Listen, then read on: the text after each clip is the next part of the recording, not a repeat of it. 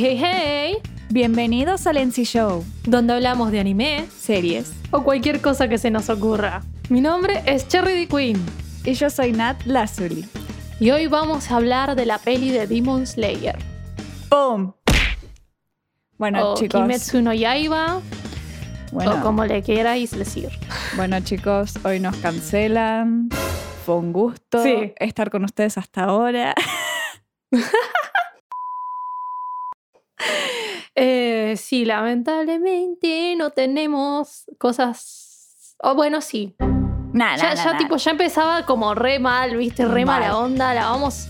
Vamos a hablar mal. No, no, no. O sea, vamos a hablar bien y mal de la peli. Porque tiene cosas buenas, tiene cosas que ah, eh, eh. O sea, sí. Hashtag spoiler alert. Vamos a ver la película desde un lado crítico y no desde un lado fan, que es lo que queremos eh, que entiendan los fans. Lo que solemos hacer. Claro, pero para los fans de Kimetsu no Yaiba no nos salten a la yugular porque no estamos bardeando como la historia o, la, la, la, o decimos que es mala.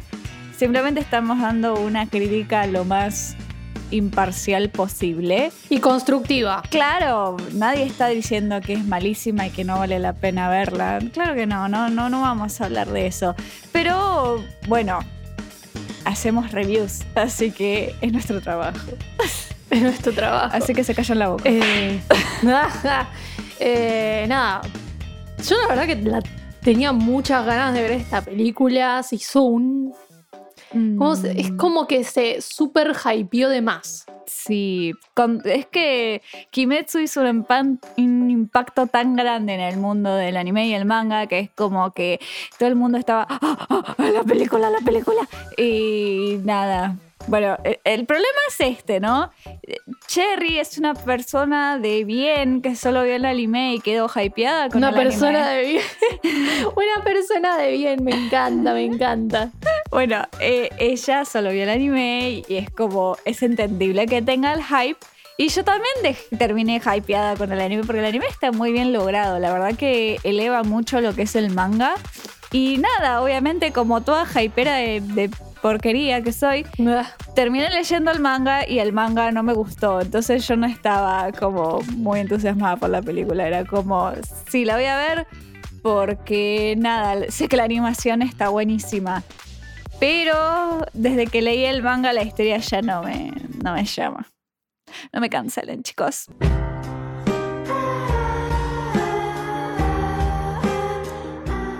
De hecho, eh, es como que estamos esperando. Esto, bueno, no estamos esperando.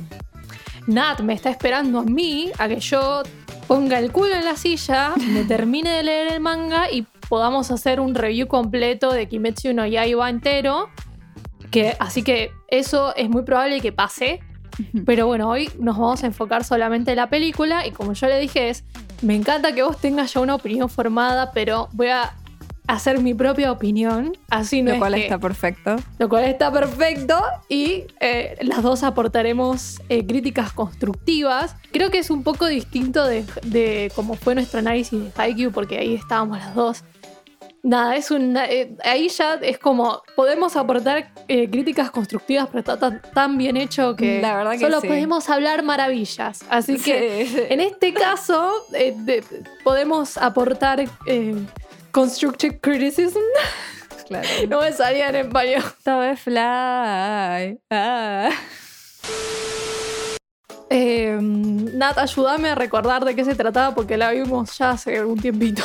Bueno, la película de Kimetsu no Yaiba o Demon Slayer trata sobre el arco del tren infinito, se llama en el manga, eh, en el cual sigue derecho desde donde dejó el anime, que terminamos la saga con las Undermoons y bueno, tuvimos todo este mini arco de preparación de Tanjiro Inosuke y Zenitsu con Shinobu y Kanao y todas las nenas de que están abajo del- de la enseñanza de Shinobu sería y ellos salen a, bueno, pasa todo lo que conocemos a los pilares, con Nezuko y todo eso, y después ellos van y se toman el tren.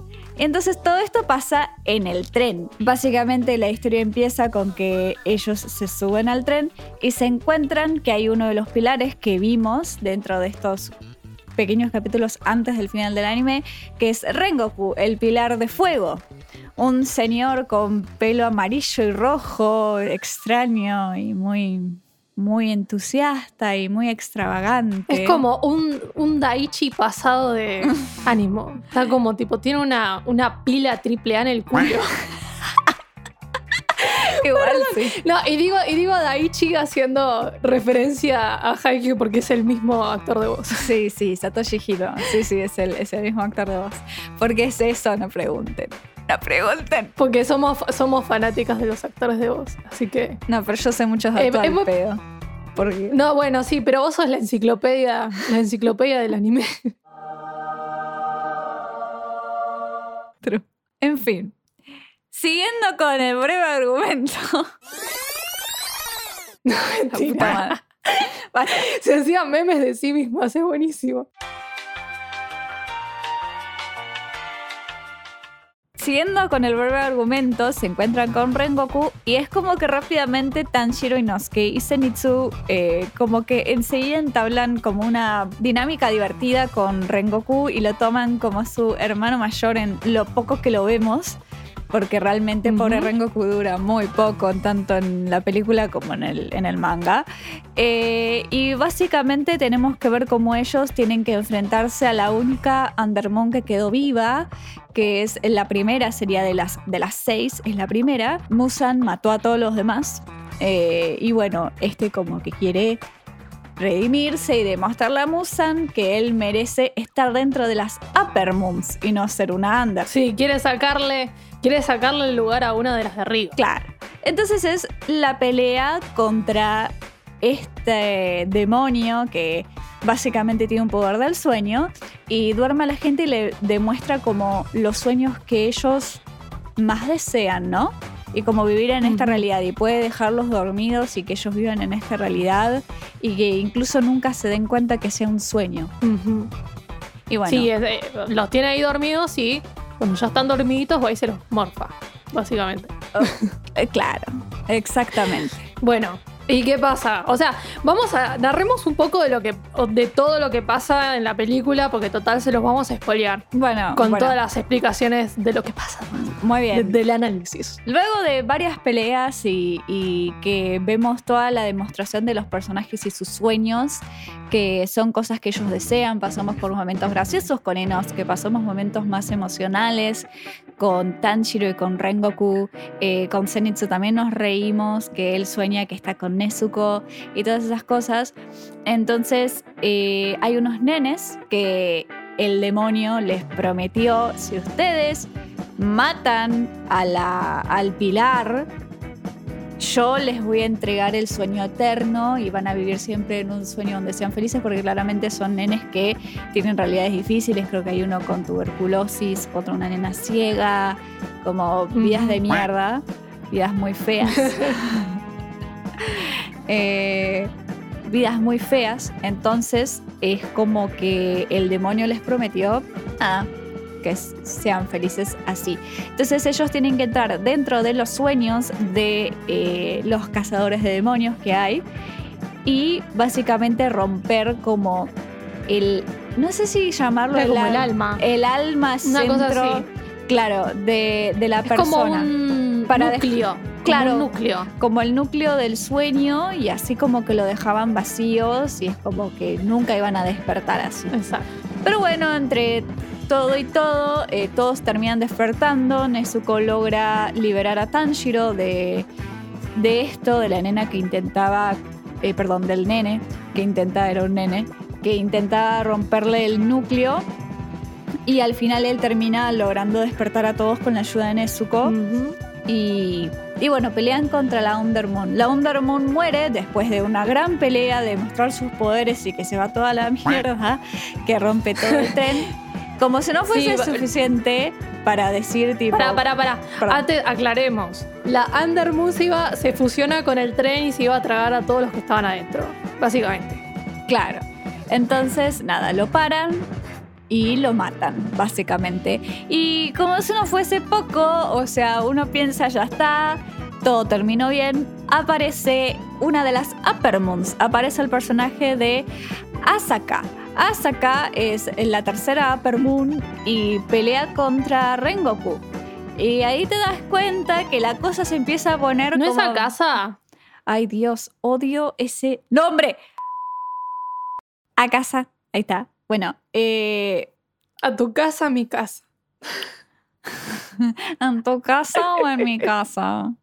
Perdón. Eren llega y Es, se es va. un alto clip.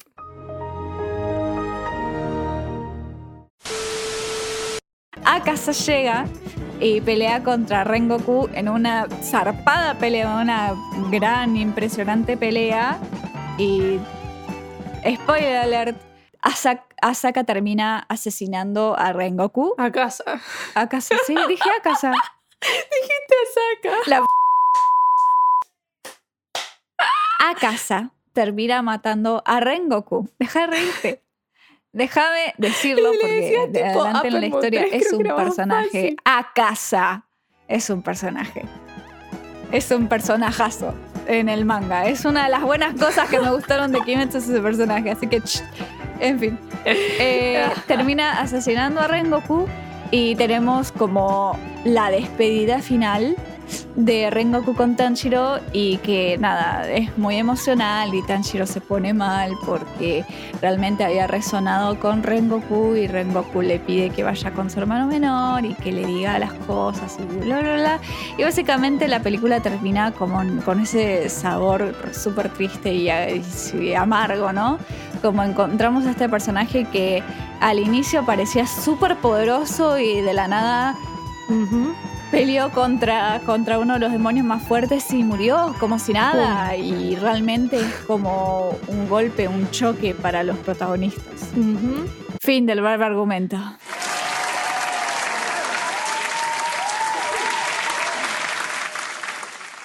Ok, bueno, vamos a continuar. Y ahora es cuando eh, empezamos a aportar nuestra crítica de la película. Eh, Ahora tenemos. nos cancelan. Ahora cuando nos cancelen, exacto. Entonces, tenemos un par de cositas de la historia en sí que la verdad que no tiene tanto que ver con la película, sino directamente con el argumento en general. O sea que ya sería meternos un poco con el manga. Porque una de las cosas buenas que tiene esta peli es que es re fiel. Eh, la verdad que es súper fiel. Yo me leí solamente esa parte del manga para confirmar y la verdad que a nivel de tipo adaptar lo que había ahí, usaron todo y después em, tenemos más problemas técnicos que tienen que ver con cómo se hizo la película. Pero bueno, Así es. empecemos por los problemas de la historia. Así es. Que la verdad que no son muchos, así que No, no, no. te dejo los honores, Nat. Ay, bueno. Problemas de la historia en cuanto a la película, porque, bueno, en realidad, como dijo Cherry, es un problema del manga. Yo, sinceramente, es lo primero que se puede resaltar es desaprovechar el personaje de Rengoku en el manga. Es, nos plantean Y en la peli. obviamente, ¿no? O sea, la, la peli es la consecuencia, pero primero vayamos como al, al básico, ¿no? Claro. Dentro del manga yo creo que la peli sí lo que hace bien, que lo corrige un poco, pero no es lo suficiente, porque dentro de todo es una peli y es algo corto. Que si bien la peli nos hizo querer un poco más y nos ahondó un poco más en Rengoku, en el manga va, vaya y pase. En el manga nos presentan a este personaje súper poderoso, como, ah, es uno de los pilares y tiene fuego y, y claramente es súper turbio, este chabón es como súper fuerte. Nada, enseguida nos ponen que Rengoku es increíblemente fuerte y lo desaprovechan un montón porque nos cuentan su historia y tiene una historia súper triste y súper como súper interesante, ¿no? Exacto. Todo el tema del padre, que él fue el pilar del fuego y después lo cree como una estupidez, que la madre, que su hermano menor, es todo una cosa, ¿no? Y que nos pongan después que muera como si nada, que esto es una cosa que se ve a lo largo del manga, spoiler alert, que al autor o autora eh, le gusta dar ese shock como de acá se puso turbia la historia. Lo cual en su Y momento. te mató a alguien. Claro, en te ese, mató a mo- alguien, pum. en ese momento yo creo que está bien usado lo de Rengoku, como en el momento que tiene que caer, cae, porque es como, bien, los protagonistas se dieron cuenta que la cosa está, y ellos están al nivel 0 y los Uppermoons están en el nivel 50. Como que ya hay un problema de nivel de poder muy fuerte. Pero yo creo que sí pudieron haber utilizado mucho más a Rengoku. Siento que su muerte fue, no digo en vano, pero al final fue nada más para dar ese shock. Y, y siento que fue un personaje re desperdiciado, que se podría haber Sí. estirado Está un más. poquito desaprovechado. Sí, Está un poquito desaprovechado. Yo lo que le decía a Nat después de ver la película es que veía mucho potencial en ese personaje como mentor de Tanjiro y de todo el grupito, porque tiene, o sea, tiene como esa tendencia el personaje como a ser como a ser un personaje, un personaje mentor. Y creo que si nos hubiesen dado, aunque sea un arco de un par de capítulos previo, entrenamiento con él como mentor, con los chicos, eh, y después van y lo matan, creo que el shock hubiese sido mayor, sí. tipo, te hubiese pegado tres veces peor Y hubiese estado mucho mejor logrado.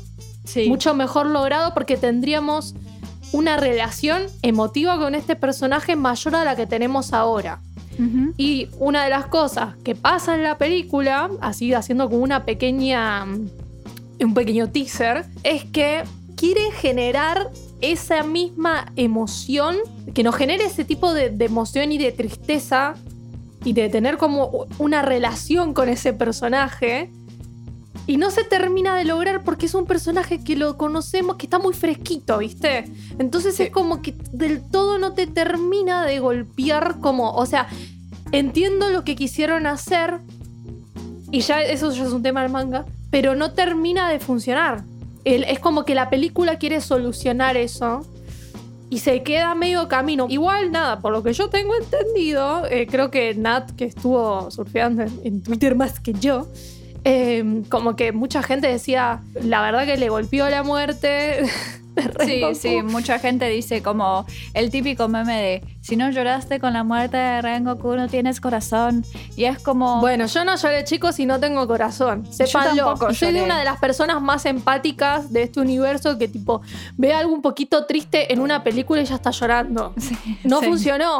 No me funcionó, tipo, chicos, no lloré. O sea, hay algo que, que está, Claro, eh, está mal eh, logrado.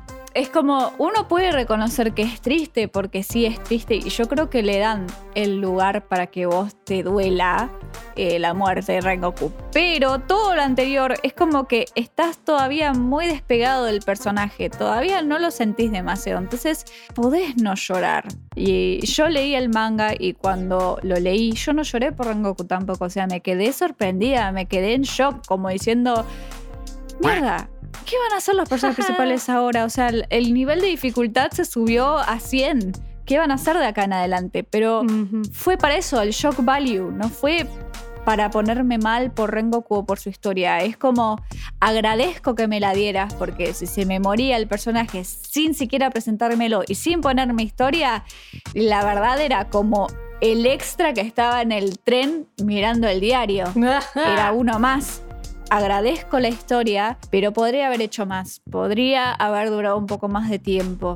Pero es un tema del manga en general, de que los arcos duran poco y que los pilares en las sagas también duran poco. Spoiler alert del tamaño de. No, no digo que se mueran, ¿eh? No estoy diciendo eso. Pero es como que en cada saga del manga vemos a un pilar, después a otro pilar. Y es como que, pero bueno, Rengoku lamentablemente tuvo la suerte de morirse. O la no suerte. La no suerte. Ah. Bueno, avanzamos un poquito. Esto ya es adaptación. Cómo hicieron la adaptación a la película. Básicamente, en la saga, la verdad que es una saga con una medida tranqui. O sea, Sí, no es ni demasiado larga ni demasiado corta. Para una película me parece que va bien. Me parece que va bien. Pero así todo, siento que para que la película tuviese tipo tiempo, minutos, eh, hay muchas escenas que se alargaron. Sí. Eh, y digamos que no funciona, no funciona muy bien la manera en la que se alargó. O por lo menos, bueno, acá ya me estoy metiendo un poco con dentro de los problemas técnicos que tiene la película, es que mm, los tiempos en una película son más rápidos. Sí.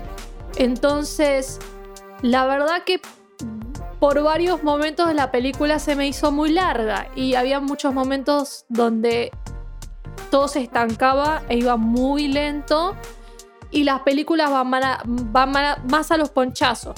Si fuese un anime, el ritmo está perfecto, Sí. no me, no me molestaría. Pero como es una película, mm, por momentos peca de ir lento. Sí. O sea, perdón, es como que literalmente les tiré todo el análisis que hicimos. O sea, se, los, se los mandé todas. Ahora, ahora vamos Perdón. a deslo- desglosar. Desglosar lo que acabo de decir. Eso. Claro, claro. Bueno, otra crítica de técnica de la película, ¿no? Justamente como dice Cherry, ya de, de- de entrada son estos problemas de.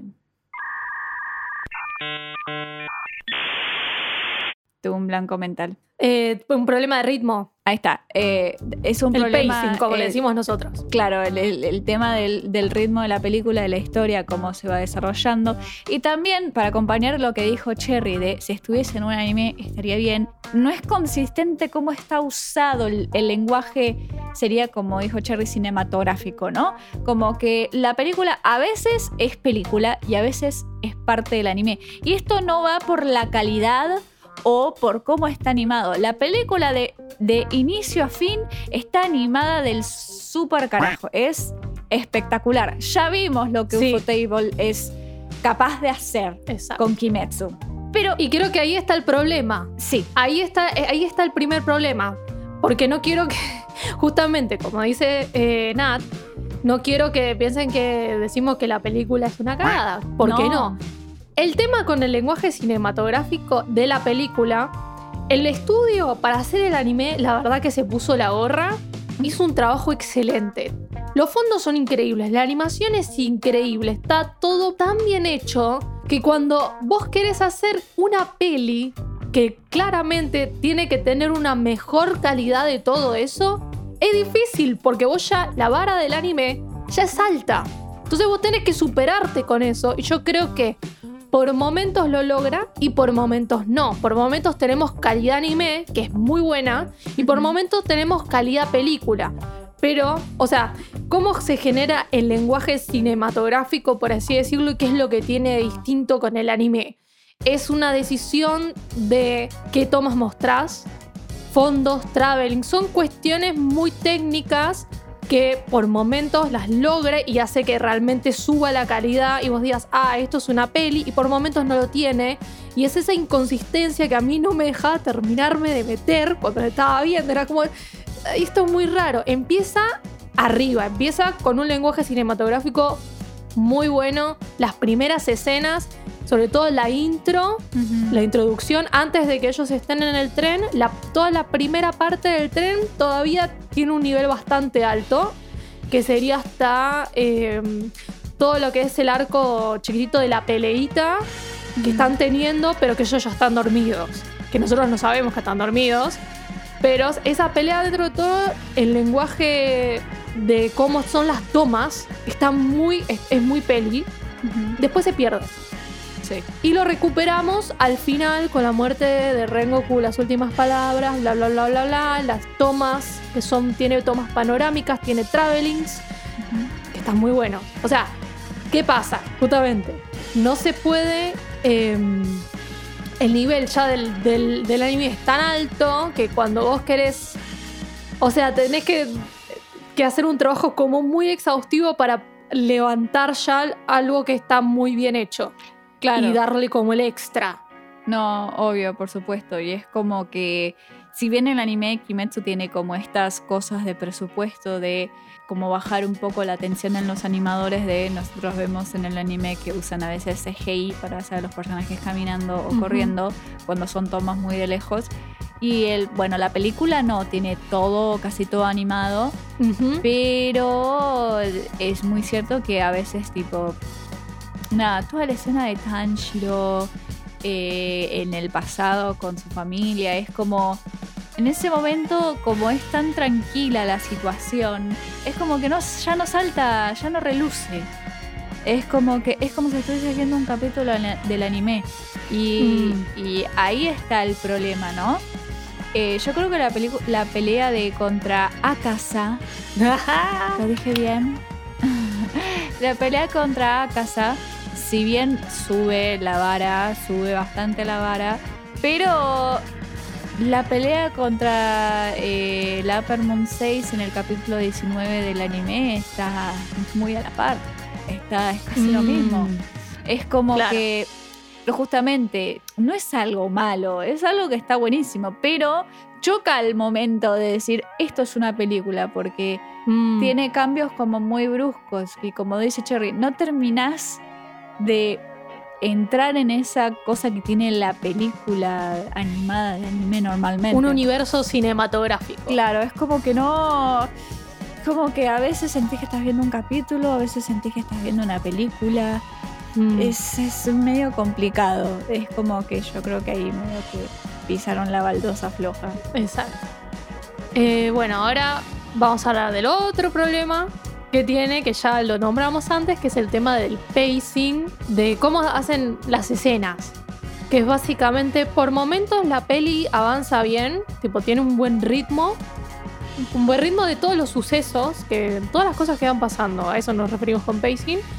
Y por otros momentos las escenas se sienten muy, muy lentas. Sí. Y justamente, si fuera un anime, si tipo un capítulo de anime, no me molestaría tanto. Pero como es una película, y sobre todo una película animada de anime, me molesta. Ahí sí me molesta porque se nota muchísimo la diferencia. Entonces, vos tenés que intentar que sea más o menos cohesivo a lo largo de todo el discurso de la película, eh, cómo haces el ritmo. Uno puede tomar decisiones desde el punto de vista del director, de decir, bueno, necesito calmar un poco, por ahí el ritmo venía muy rápido y, y voy a hacer un par de escenas un poco más lentas para bajar.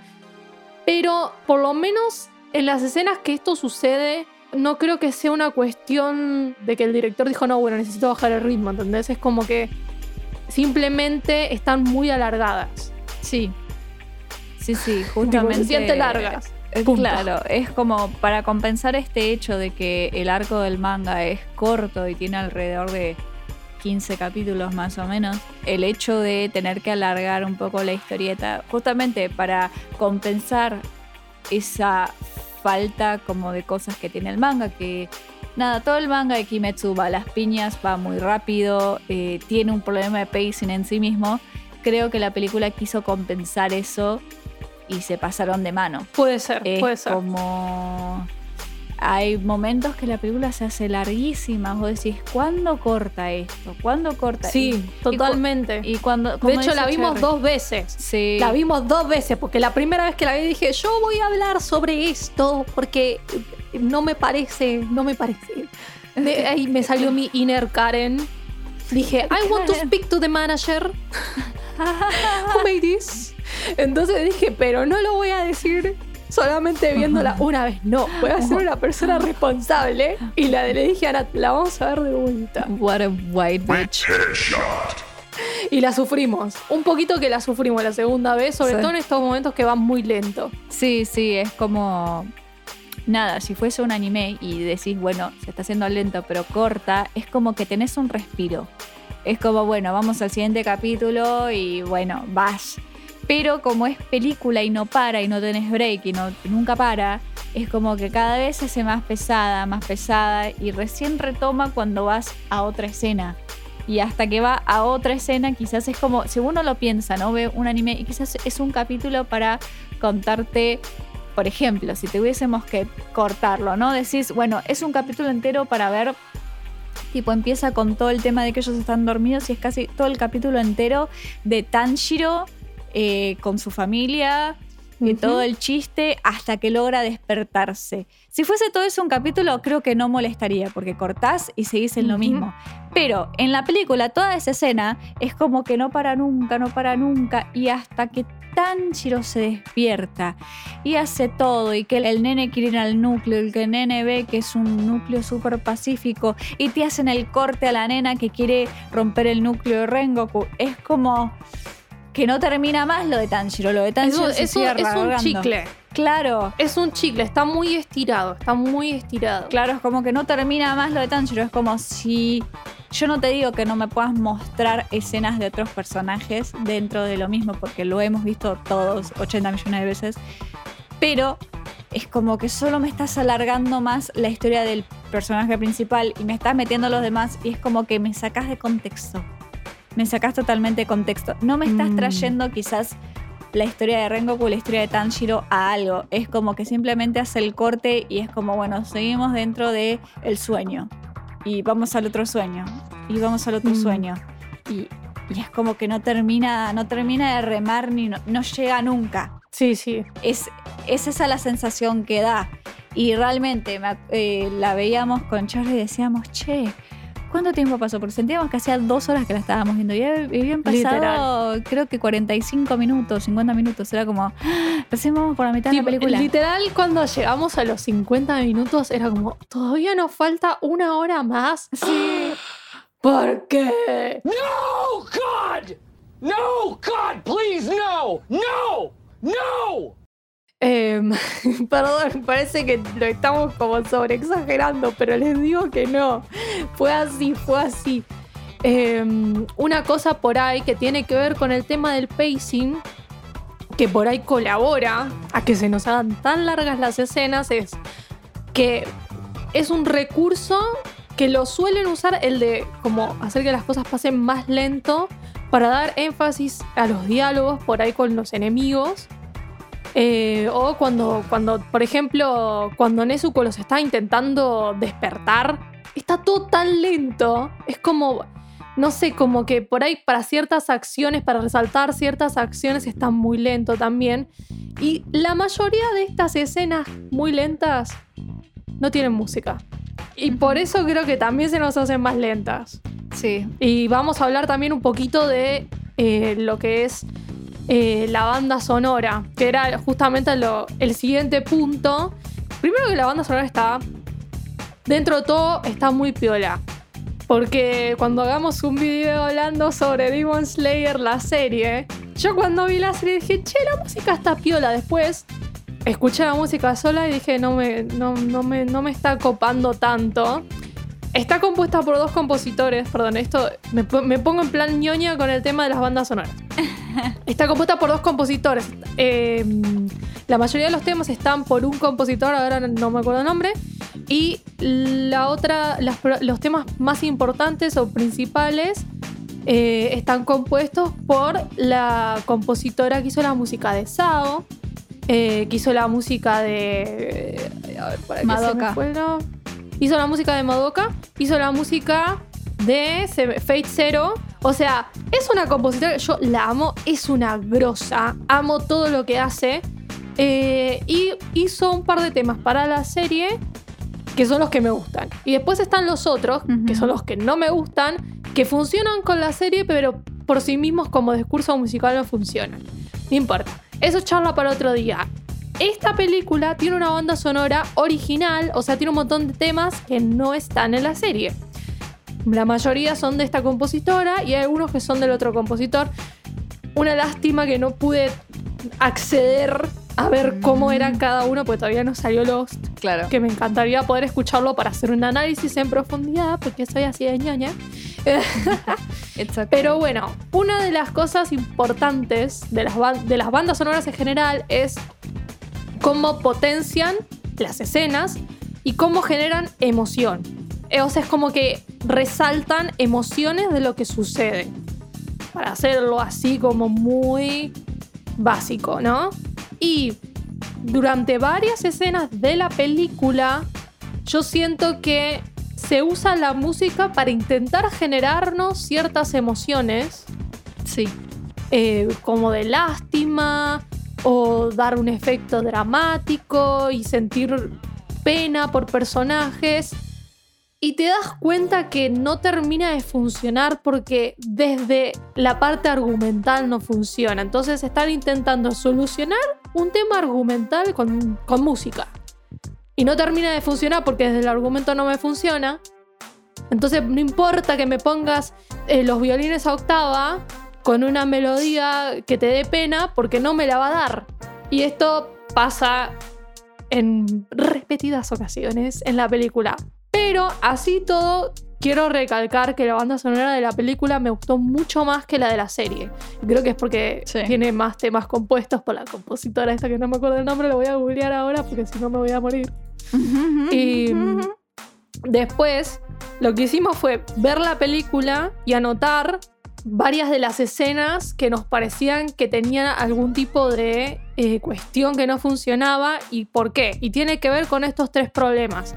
Bueno, tres problemas, tres ejes de análisis, le vamos a poner así, que tienen que ver con el lenguaje cinematográfico, con el pacing o el ritmo de la película y con generar emoción a través de la banda sonora. Voy a buscar los compositores, Bueno. eh, así no quedamos tan mal. One eternity later. Music by Yuki Kashiura. Sí, Yuki Kashiura, que la amo. Bo- Es una capa. Y después eh, el chico que compone es Go Shina. Pero bueno, estos son los dos compositores. Y la verdad que tengo que aplaudir que posta que la banda sonora, esta me gustó muchísimo más. Bueno, ahora vamos a directamente hablar de ciertas escenas. La mayoría ya lo concentramos en problemas de pacing, porque un poco de lo que es el lenguaje cinematográfico ya lo hablamos como bastante general, pero haciendo así como un repaso rápido, los lugares donde realmente se nota que es una película es la, la primera escena, que no me acuerdo cómo se llamaba el, el tipo este, el que lidera no me acuerdo, no me acuerdo, pero Slayers. ya, ya nombramos esto. Bueno, sí, por eso, pero para hacer un repaso así medio rápido, la primera escena, las primeras escenas del tren y después las escenas del final con la muerte de Rengoku. Eso sería como lo que está bien logrado del lenguaje cinematográfico. Seguimos, punto por punto. Bueno, lo que ya dije, que a partir de los recuerdos baja el Ah. ritmo de la peli. Listo. Ahí, que ya lo, ya lo dijo Nat. La verdad que a partir de los recuerdos, el ritmo, el pacing baja. Está muy lento. Claro. Para un capítulo de anime funciona, pero para la peli se hace muy largo. Sí, seguido de esto es la escena de los nenes que los termina noqueando Tanjiro, que con la ayuda de Nezuko logra eh, despegarlos de, de todos. Y nada, también es muy lenta por el hecho, repetimos, no hay música y es como que simplemente ¡puc! Murieron. Va, no murieron, se, Fueron noqueados. Claro, fueron noqueados. O sea, ponerle que el único momento recalcable es el momento en el cual el nene que tiene tuberculosis, tipo, habla sobre el núcleo de Tanjiro y lo cálido y la buena persona que es. Pero después el resto es Mm. como que simplemente es como. Se hace todo muy, muy lento. Y es como quizás se pudiese haber hecho más rápido y se, se hacía hincapié igual en el hecho de que esta Under Moon es una basura. Y, y- Sí. Se, la- se pudo haber hecho lo mismo en menos tiempo. sí. Sí, sí, sí. No había necesidad de alargarlo tanto. Claro. Bueno, Después, o sea, antes de que no. Porque ahora que estoy leyendo, esto pertenece a, a la escena de los recuerdos. sí. Toda la escena donde Tanjiro deja a su familia atrás eh, para poder salvarse a él y salvar a toda la gente del tren. El efecto dramático, la verdad que está bast- Esa parte, esa escena está bien. Está bastante bien lograda de la parte de la emoción. La verdad, Así es. Cherry, 10 puntos. Sí. déjame hablar un poquito. Ay, perdón, es que me da ansiedad. me cayó. Ese punto de la emoción que acaba de decir. Y entonces, Cherry. claro, ese punto que acaba de decir de Cherry lo vamos a ignorar. Eh, ese punto del cual la escena de Tanjiro abandonando su familia está muy buena, justamente porque, nada, si vamos, bueno, es el personaje principal, todo, ¿no? Pero es como que está muy bien hecho, porque él tranquilamente pudo haber sido como egoísta y haberse quedado con su familia, ¿no? Entonces, eso por un lado está bien logrado. Ahora, lo que sigue, que también es tema de ritmo, de pacing, que es la explicación de la Undermoon cuando ve a Tanjiro y que todo el poder, o sea, es necesario que nos expliquen qué está pasando y su poder y todo, Mm. pero es como que se la pasa hablando solo. Todo ese monólogo que se da a sí mismo, la Uppermoon, que sí, la Uppermoon, la Undermoon, que si bien, o sea, entendemos que es un extravagante, el personaje es muy extravagante, creo que es innecesario.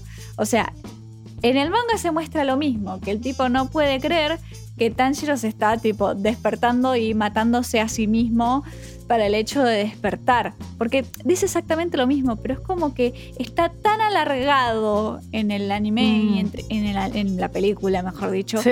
Y en el manga es como, son un par de cuadros y enseguida te tira. Este tipo está loco, se está matando a sí mismo para despertarse. Está demente.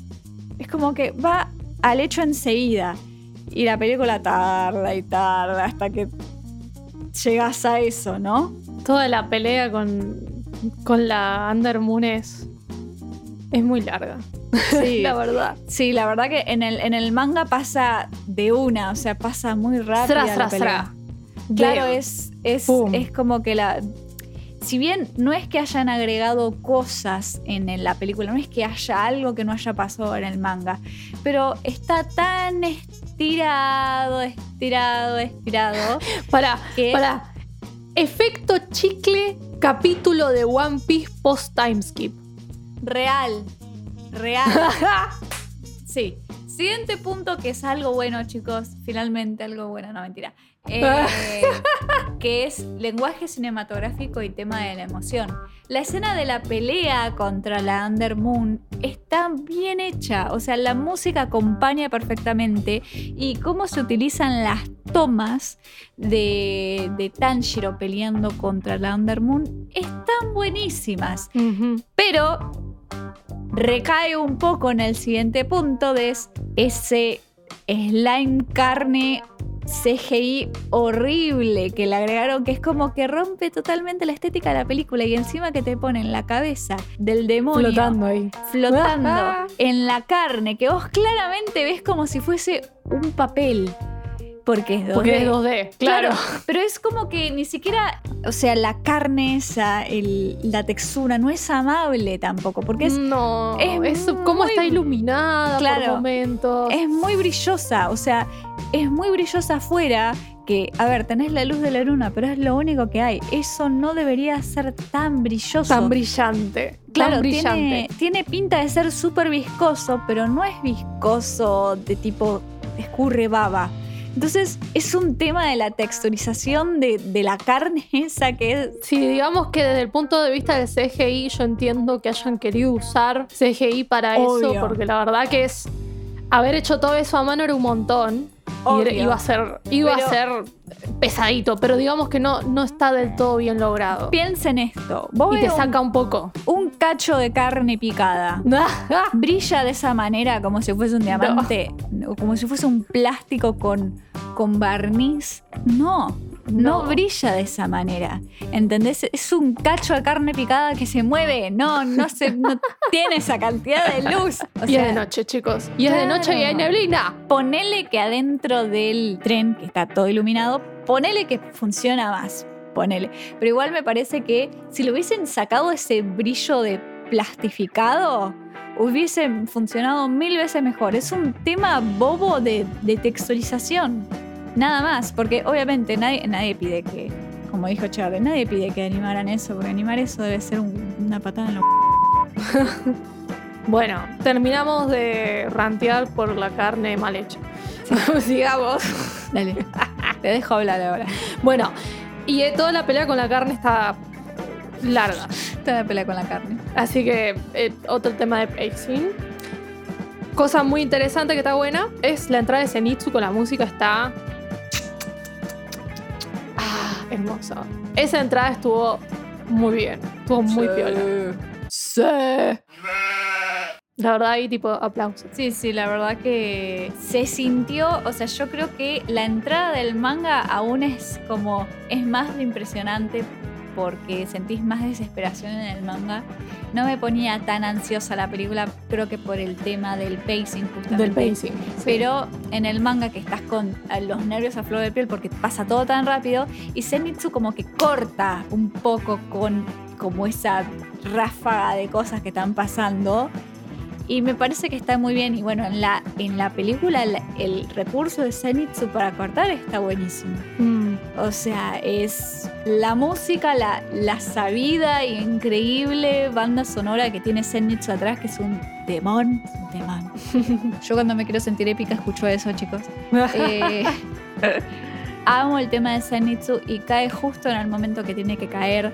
Y es Es el turning, es un turning point también. Claro. Es como que inicia la pelea posta. Claro. ya, ya empiezan a, a estar todos peleando contra la carne. Para mí estuvo muy bien utilizado Zenitsu ahí.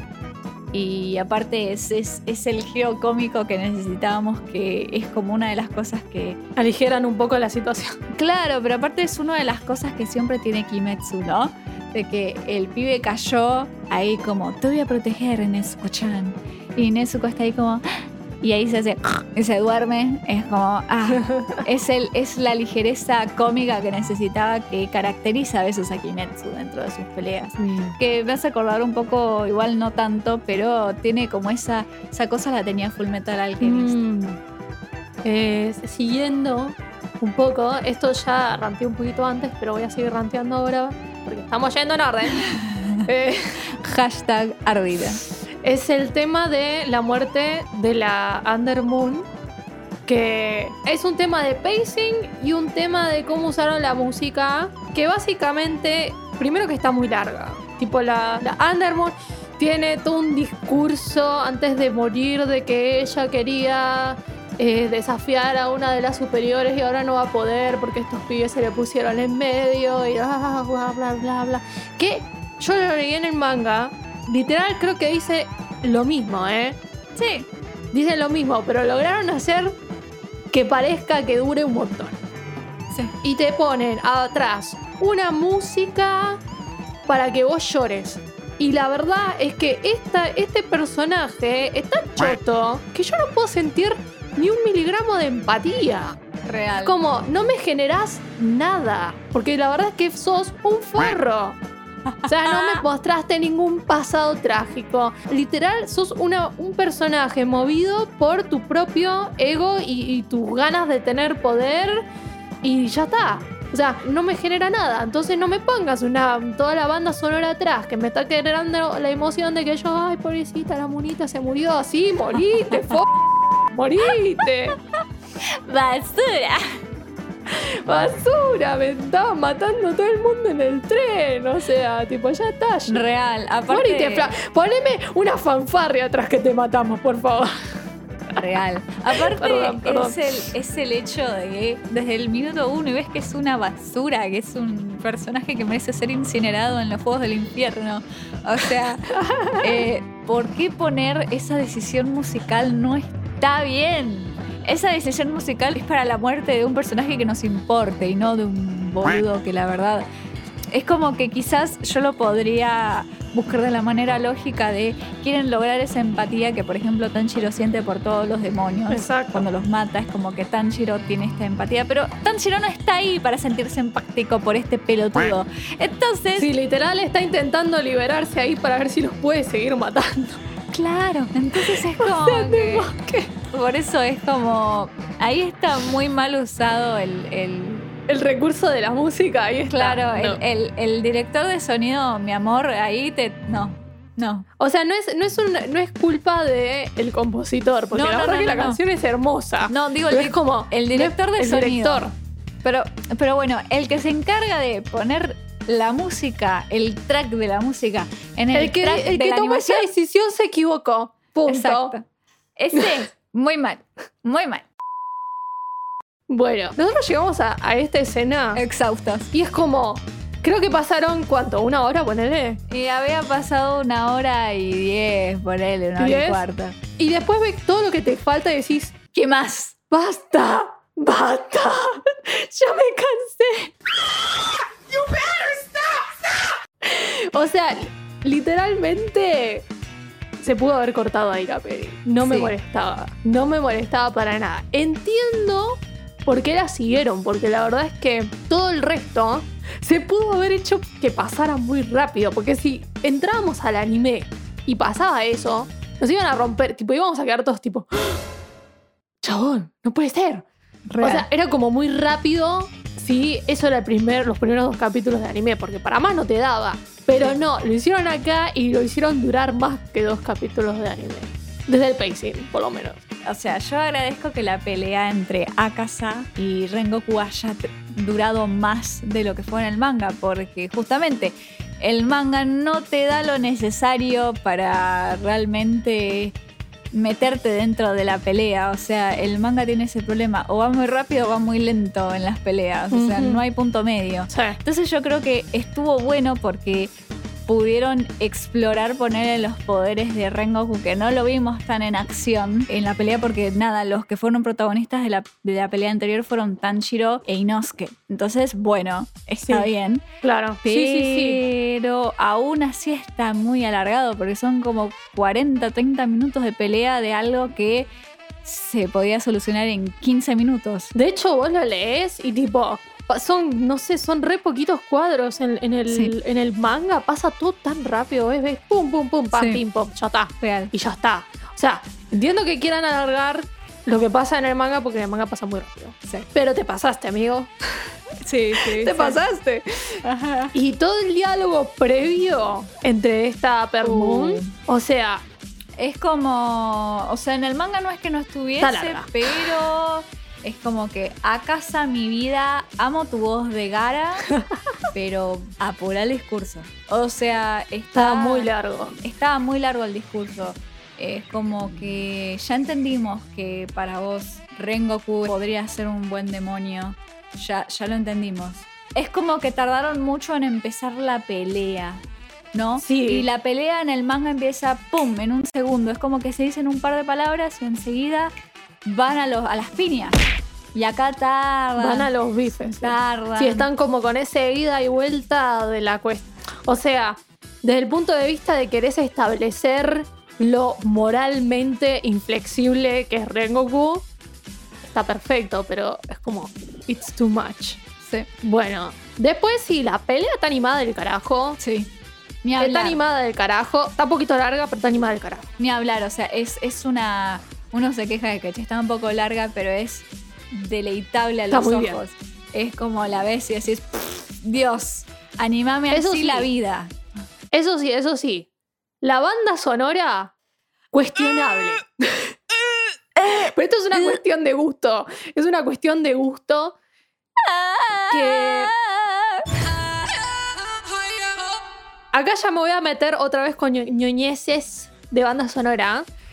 La banda sonora de la serie tiene muchas cosas de instrumentos japoneses que me encanta porque va re bien con toda la vibra, toda la época donde pasa la historia, cómo son estos personajes, etcétera. Esta banda sonora de esta película, sobre todo la que está compuesta por la compositora, es una banda sonora un poco más convencional, con instrumentación más convencional, que no está mal, tipo, está piola, está buena como está Sí. hecha. Es que lo que pasa Y después es que. el, el tema este, pero creo que este lo compuso el, el pibe, Sí, no lo sí, hizo eso la, la compositora. Literal, o sea, hay una voz de autotune que no pega un carajo con lo que está O sea, tipo, yo cuando lo escuché me sacó completamente de cómo se estaban matando las piñas. Sí. Fue como, Lo peor de todo es que es el, es el tema de Akasa. Vale. O sea, y es como de la nata. ah, Es como, ay no, señor, no. Podría haber elegido otro instrumento, otro recurso distinto para hacer, para que cumpliese la misma función dentro de Sí. la banda sonora. Porque además, o sea, en ningún momento de la banda sonora parece un recurso así de electrónico. Así es. Veníamos con todo un formato muchísimo más convencional, o sea, sí, las guitarras eléctricas están. Pero esa voz autotunada es como. Está bien, querés poner ese. Porque en la serie lo vemos, ese, como ese ese cántico, esa mm, como ese melisma japonés, lo vemos. Pero es otra cosa. Pero es otra cosa, claro, y ese autotune lo, lo mató. Para mí lo mató. Claro, pero no es, pero no es ese, ese melisma, ¿eh? Ese melisma procesado. No, no es digo, otra pero cosa. es el melisma tipo, parece eh, que parece japonés. No digo que es el mismo. Sí, pero igual, o sea, hubiese preferido mil veces que lo. que si querían usar ese melisma así, no lo hubiesen. Está como Sí, mal sí. hecho la approach. Sí, sí, Está totalmente. como. Porque, porque posta que no. O sea, como que no tiene nada que ver con lo que venía Claro. haciendo la banda sonora. Destaca desde el punto malo, no desde Sí. el punto bueno. Y acá si te metes con la banda sonora, te salimos No, con los dientes. claro, es como te despega mucho de lo que venía haciendo en general. Es como. Entiendo que le quieras darle un approach más electrónico a Akasa por alguna razón específica, ¿no? Desde el punto de vista del personaje. Ponele, para hacerlo distintivo. Pero no está bien lograda eh, esa pista. Es como que tenés que tomar una decisión al punto de, bueno, sos un compositor que está con otro compositor y tienen que hacer la música para una película. Bueno, se tienen que poner, Pónganse de acuerdo, chicos. tienen que ponerse de acuerdo en la utilización de. Voy a hacer un, un ejemplo porque siempre re- revuelvo. Pero bueno, los compositores de la banda sonora de Haikyuu, que son un hombre y una mujer también, Yuki Hayashi y Asami Tachibana, lo que tienen ellos. Amamos a Yuki eh, Hayashi. Yuki Hayashi, ¿qué dije? No, dije que lo, que lo amamos en esta casa. Ah, perdón.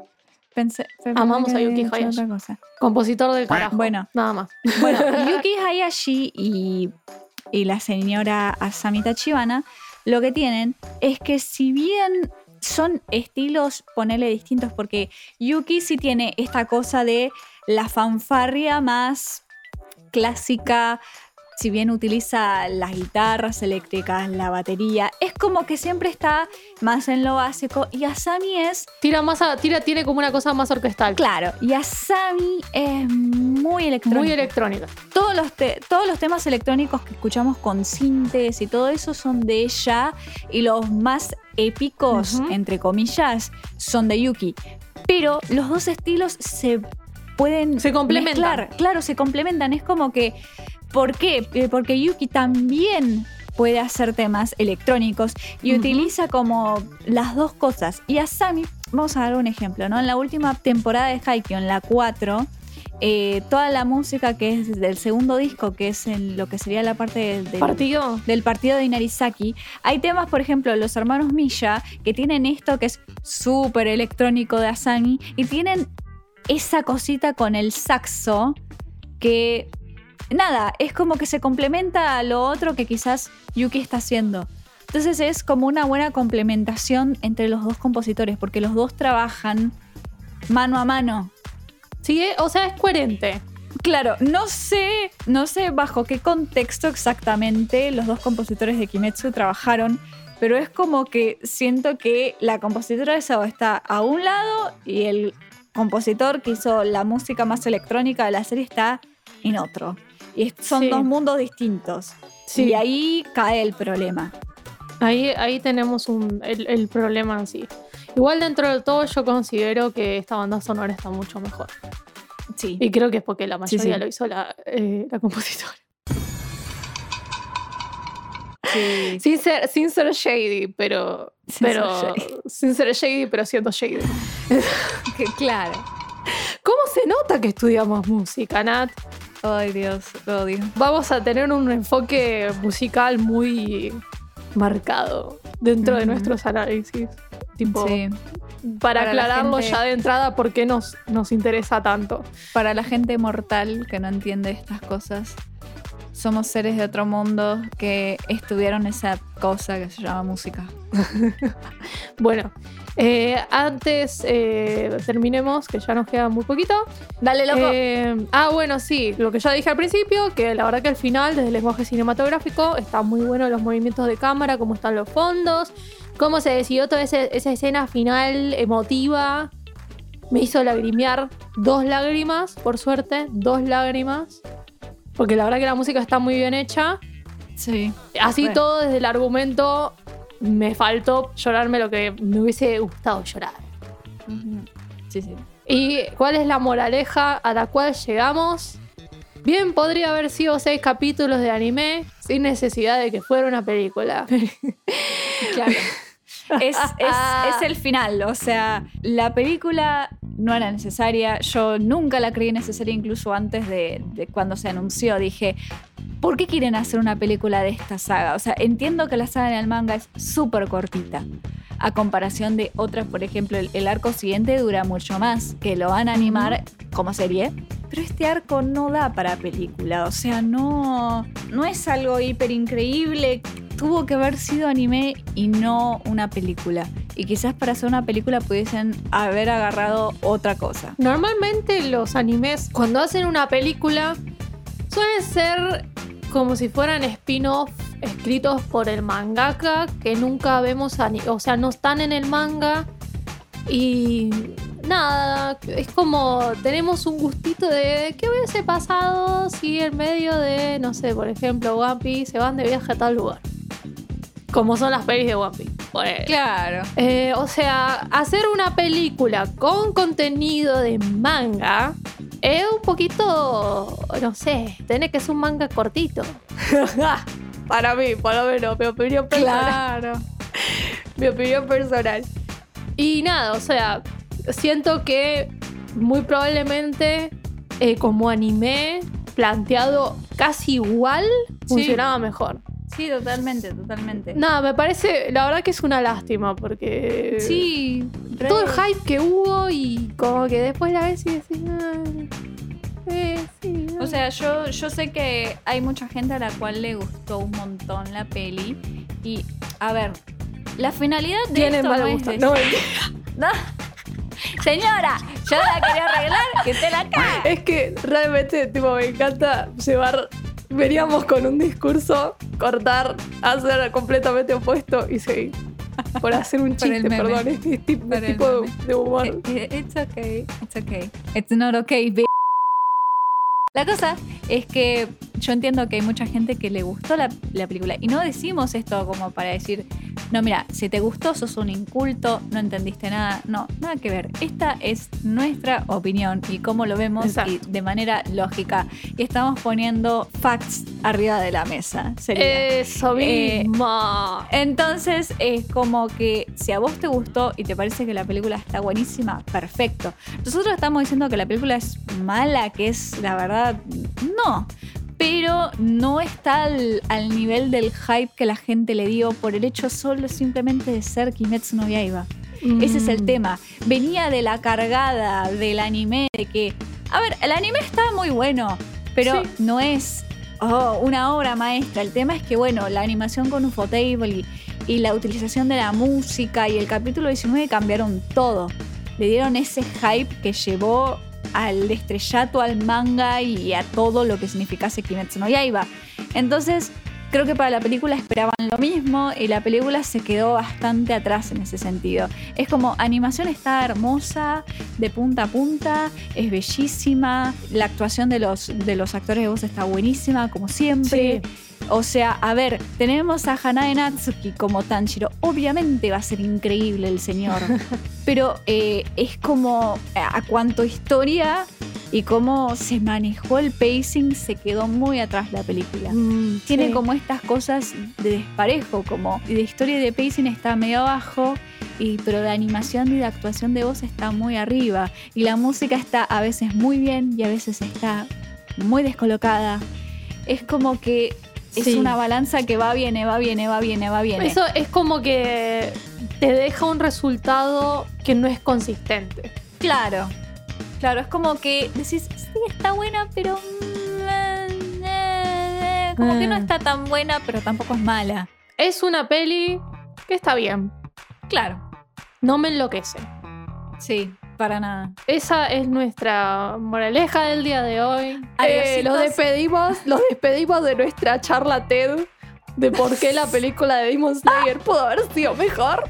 Y en el próximo video Y en el Perfecto. próximo video, no mentira, No, ya no, veo no, todos los comentarios próximo- de la gente puteándonos. En el próximo programa vamos a hacer un video de disculpa para que no nos cancelen los fans de Kimetsu. Chicos, yo les prometo que no dije que Tanjiro es un mal personaje. Se los prometo, chicos. Tanjiro, Tanjiro needs to be protected. Sí. Como buen prota. Como buen prota. All of them. All of them. Así que bueno, chicos, esto ha sido todo por hoy. Ha sido un placer. Eh, espero que no nos odien. Please. Espero que se den cuenta de que hemos presentado argumentos. No es por ser mala leche, ¿ok? No es por ser mala leche. Pero bueno, si quieren presionarme a que yo me lea el manga de Kimetsu y hagamos un video hablando de toda la historia de Kimetsu, Uy, uy, uy. pónganlo en los comentarios. Uy, uy, uy. Por favor, pónganlo en los comentarios. Bueno, esto terminó siendo demasiado largo. Nos odio. Me disculpo por eso. Eh, En fin. pero bueno, Vayan con Dios. bye bye. Nos vemos en el próximo capítulo. Adiosito. Chau, chi.